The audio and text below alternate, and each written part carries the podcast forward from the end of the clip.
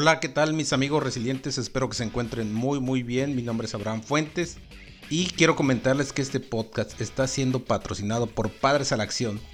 Padres a la Acción es una comunidad, un espacio para acompañar a papás que están decididos a transformar e influir en sus familias, tomando acción en la crianza a partir del amor y el respeto. Así es que si ustedes quieren saber más acerca de crianza sobre hijos, vayan y visiten Padres a la Acción los encontrarán en Instagram como Padres a la Acción y en Facebook también como Padres a la Acción. Ya estamos en un episodio más de Resilientes Podcast. Y hoy quiero compartirles acerca de lo que es el poder del pensamiento positivo. Y para comenzar quiero decirles que el poder del pensamiento positivo tiene sus antecedentes en 1950 con la teoría del pensamiento positivo del reverendo Dr. Norman Vincent Pale, considerado fundador del movimiento de autoayuda en el mundo, es quien nos exhorta en todo momento a pensar en lo mejor y no en lo peor y a desarrollar la expectativa positiva creativa.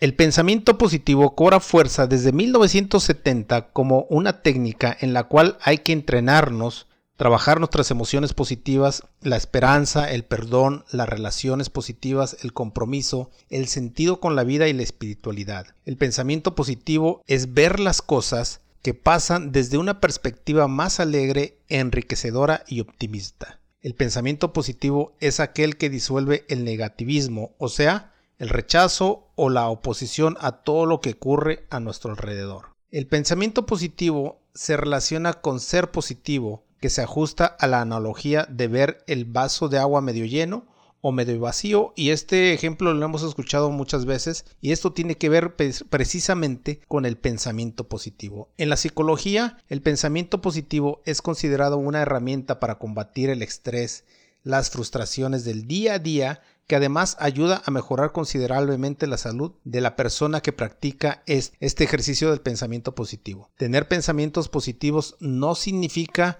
evitar los problemas o ignorar lo que pasa a nuestro alrededor. Según los expertos, nuestra personalidad positiva o negativa tiene que ver con las conversaciones que cada uno de nosotros estamos desarrollando en privado en nuestra cabeza, o sea, en nuestros pensamientos. El pensamiento positivo es alineado cuando frente a una situación se trata de no pensar en lo peor, sino en lo mejor, manteniendo una actitud positiva. Ahora bien, el pensamiento positivo no implica la falta de un pensamiento crítico. Barbara Fredrickson expresa que lo ideal sería sentir tres emociones positivas y una negativa, porque una emoción negativa es esperable y hasta cierto punto saludable. No nos olvidemos que las emociones negativas como la ira, el miedo, el disgusto y la tristeza son las que de una u otra forma nos han permitido sobrevivir, evolucionar y adaptarnos a diferentes situaciones desde las épocas de nuestros ancestros. Y gracias a este tipo de emociones negativas, nuestras emociones las podemos manejar de una mejor manera a nuestro cerebro emocional. Y, y bueno, y ustedes se estarán preguntando, ¿y cómo desarrollo este pensamiento positivo en mi mente? Si bien estás diciendo que es hay que entrenarlo, ¿de qué forma yo puedo entrenar este pensamiento positivo? Bueno, pues aquí yo les quiero compartir ocho consejos para despertar nuestro pensamiento positivo. Dado que la motivación y el pensamiento positivo son dos cosas diferentes, la idea es crear un equilibrio entre estas dos para tener éxito, tanto en la vida personal como en la vida profesional. Y aquí les viene el primer consejo. Y el primer consejo tiene que ver con esto que dice que nadie te haga daño sin tu consentimiento. Esto es no permitir que las palabras, comentarios o actitudes de otros te hieran. Nadie puede hacerte daño si tú no lo permites. Y esto eh, va enfocado a que cualquier comentario que, que sientas en tu mente lo tienes que detener y tienes que pensar, a ver, este comentario que están diciendo de mí, ¿voy a permitir que me haga daño o no voy a permitir que haga daño? Nosotros tenemos ese poder para poder detener ese pensamiento y hasta cierto punto decir, lo que están diciendo no tiene que ver con mí o si lo están diciendo, es la perspectiva que la otra persona tiene de sí misma y se está reflejando en mí. A, veces me sirve como ejercicio para poder detener estos pensamientos, pensar que lo que está diciendo tiene que ver con aquella persona, no conmigo. Y esto permite que esos pensamientos o esas cosas que están diciendo actitudes o palabras que son hirientes, sobre todo que son hirientes, que no te suman, porque hay palabras que te pueden decir en buen sentido y que tú puedes apreciar y decir que bueno que me lo estás diciendo porque esto me hace darme cuenta que tengo que crecer en ciertas áreas. Pero aquí se trata de comentarios, eh, de alguna forma decirlos mala leche, que te quieren hacer daño. Eso son los que tú tienes que detener y esos son los que tú tienes que no permitir que te hagan daño. El consejo número dos de esto, de cómo desarrollar nuestros pensamientos positivos, es cuenta hasta 5 y yo te diría que cuentes hasta 10. Este ejercicio, no sé, algunos contemporáneos, eh, si estás en México, si eres mexicano, hace años, muchos años hubo una campaña del gobierno para poder eh, de, de, alguna forma tener más paciencia con los hijos. Y me acuerdo que salió un comercial que decía, detente, no golpes a tu hijo, cuenta hasta 10 y se veía en el comercial como el papá se enojaba porque el, hijo hacía algo y, el, el, quiero que tengan esta imagen en su cabeza, el padre con la mano alzada hacía a punto de golpear al hijo y decía, cuenta hasta 10 y salía como que un reloj, 1, 2, 3. Bueno, este ejercicio realmente vale, realmente te sirve. Este ejercicio es intentar dominar aquellas emociones impulsivas que con las que nosotros de alguna forma salen porque son impulsivas y al mismo tiempo eh, que nosotros podemos detener estos pensamientos, mejor dicho, estas emociones impulsivas, lo que nos puede ayudar es respirar profundamente y contar hasta 10. Así es que cuando estas emociones impulsivas te estén ganando, detente, cuenta hasta 10 y respira profundamente. El tercer consejo es céntrate en el presente. Valora el presente. Valora tus logros, tus proyectos, Valora lo aprendido o el progreso de tus logros y objetivos diarios. Celébrate a ti mismo. Y, esto tiene que ver con que pasamos nuestra vida muy rápida, vivimos en una vida tan agitada que muchas veces nos detenemos a, a celebrar lo que logramos. Por ejemplo, si hoy lograste cerrar un negocio, celébrate ese negocio. A veces lo vemos como una forma, eh, algo lo vemos tan cotidiano, a veces lo vemos tan cotidiano que pasamos desapercibido el poder celebrar, el poder celebrar, sabes que hoy cerré un cliente más, hoy cerré una venta más, hoy hice mi trabajo con excelencia, gracias, celébratelo. Y yo te diría que hasta cierto punto te des una palmadita en la espalda, sí, con tu mano, date una palmada en la espalda y di gracias porque lograste esto, celébralo. Y esto es vivir el presente, porque estás disfrutando este momento, el cual tú lograste cierto objetivo o meta eh, de forma diaria. Y esto te ayuda a vivir en el presente y no en el pasado, eh, perdón, y no en el futuro, pensando que te falta más y más. No, celebrar tus, tus victorias. El cuarto consejo tiene que ver con rodéate de personas positivas. Jim Rohn dijo, somos el promedio de las cinco personas que nos rodean.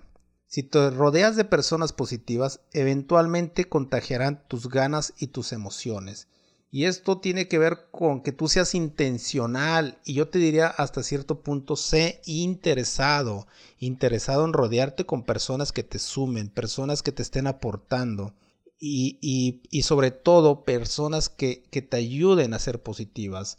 ¿Cuántas veces hemos llegado a alguna reunión y encontramos a un amigo o algún conocido que se está quejando y, se está quejando de todo. Ay, no, es que el gobierno, ay, no, es que la crisis, ay, no, es que la pandemia, ay, no, y, son puras quejas, o sea, esas personas te drenan, a mí en lo personal me drenan y yo, y yo evito a esas personas.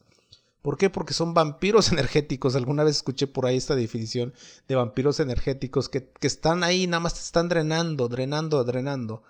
Entonces, si tú quieres ser una persona positiva, rodéate de personas positivas. Busca esos amigos, sé intencional con esos amigos. Esto tiene que ver con que te rodees de personas positivas. El quinto consejo es crea un mundo mejor. Si te es posible, sé voluntario en alguna asociación de tu interés. Créeme, el más beneficiado vas a ser tú, ya que al servir no solamente ayudas a crear un mundo mejor, sino que aportas a tu comunidad. Y, y, esto tiene que ver también con que tú desarrollas una felicidad, la felicidad que estás sintiendo, que estás contribuyendo, que estás ayudando a tener un mundo mejor. Y esto te va a impactar de forma increíble en tu vida. Entonces ayuda a crear un mundo mejor. Sé voluntario, haz lo que tengas que hacer, ayudar a alguna persona, ayudar a algún vecino. Eh, no sé, puede ser económicamente, puede ser eh, cortando el césped, haciendo muchas cosas, pero con, con algo que nosotros hagamos, créeme que si todos aportáramos un granito de arena, crearíamos un mundo mejor. Esto nos va a ayudar a ser positivos también. El sexto consejo tiene que ver con utilizar un lenguaje positivo. El lenguaje es el reflejo de nuestra personalidad y nuestras emociones. Tener un lenguaje positivo implica que incluso cambiar nuestras frases u oraciones.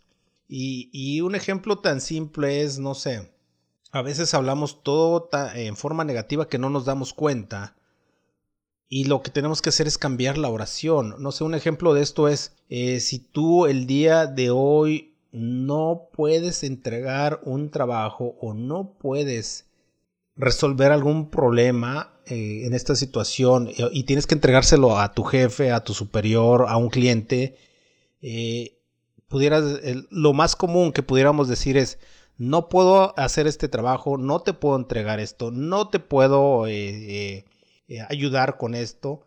Y, empezamos con la palabra no, no, no. Y muchas veces el no, no, no, no, no lo traemos implícito en nuestras oraciones, en nuestras eh, frases. Aquí una forma de cambiarlo tan simple pudiera ser eh, decir no lo puedo entregar, pero pudieras decir, ¿sabes qué? Hoy se me complicó, hoy tuve mucho trabajo, hoy estuvo pero mañana pudiera yo entregártelo, mañana pudiera yo estar contigo cumpliendo este compromiso, eh, solamente dame un tiempo. Y eso eh, cambia totalmente nuestra oración y también cambia totalmente la perspectiva, porque cuando nosotros recibimos de, de entrada el no, para nosotros, uy, no pudo, pero cuando dices, ¿sabes qué? Pasó esto, sin embargo, mañana te puedo cumplir con esto, va a cambiar totalmente la perspectiva de las personas con las que estemos hablando. Entonces, la invitación es a que monitoreemos nuestro lenguaje y tengamos un lenguaje positivo.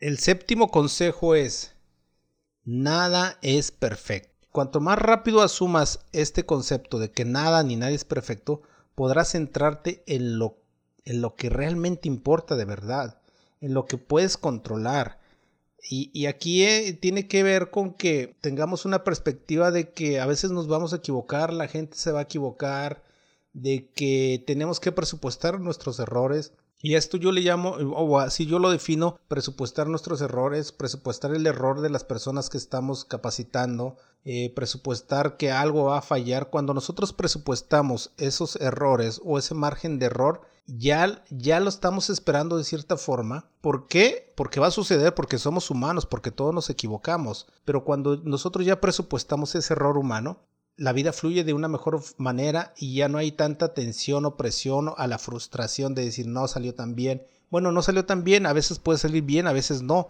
¿Y por qué no saldría bien? Porque incluye el factor humano en todas las cosas que hagamos. Entonces, eso tenemos que hacer nosotros, aceptar que nada ni nadie es perfecto. Trabajamos en, poder ser perfectos, pero la verdad es que nadie somos perfectos. Todos vamos a fallar en alguna ocasión o de alguna forma. Entonces es aceptar que nada ni nadie es perfecto, que lo asumas y que lo presupuestes. Y el último consejo que yo les puedo compartir es no pares de aprender. Sigue aprendiendo. Aprender cosas nuevas le da sentido a tu vida aumentan tus emociones, te hará entender todo lo que te rodea y eso a su vez te hará feliz. Las personas exitosas y felices constantemente crecen y aprenden.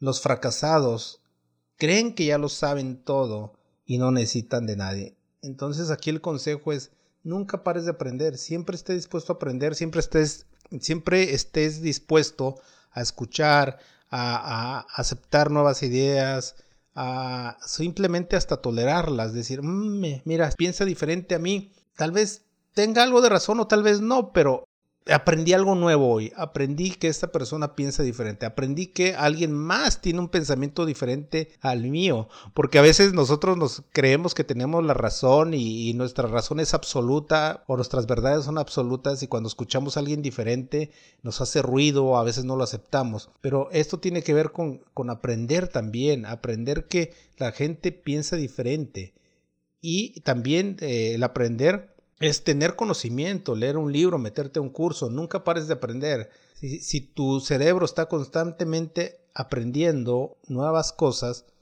esto lo mantendrá ocupado y lo alejará de estar pensando en cosas negativas, lo alejará de estar creando situaciones que no existen eh, negativas. Entonces aquí la recomendación es nunca pares de aprender. Y estos son ocho consejos para despertar el pensamiento positivo. Así es que te los Digo muy rápido para que los tengas en cuenta y los, y, los estés practicando diariamente. Número uno, que nadie te haga daño sin tu consentimiento. Número dos, cuenta hasta 10 y respira profundamente. Número 3, céntrate en el presente. Número 4, rodéate de personas positivas. Número 5, crea un mundo mejor. Número 6, utiliza un lenguaje positivo. Número 7, nada ni nadie es perfecto. Y número 8, nunca pares de aprender. Pues bien amigos, espero que estos ocho consejos les puedan servir y puedan desarrollar una actitud y un pensamiento positivo, que esto pueda ayudarte a ser más resiliente y cuando venga una adversidad tú estés preparado para afrontar cualquier adversidad con un pensamiento positivo. Nos vemos hasta la próxima.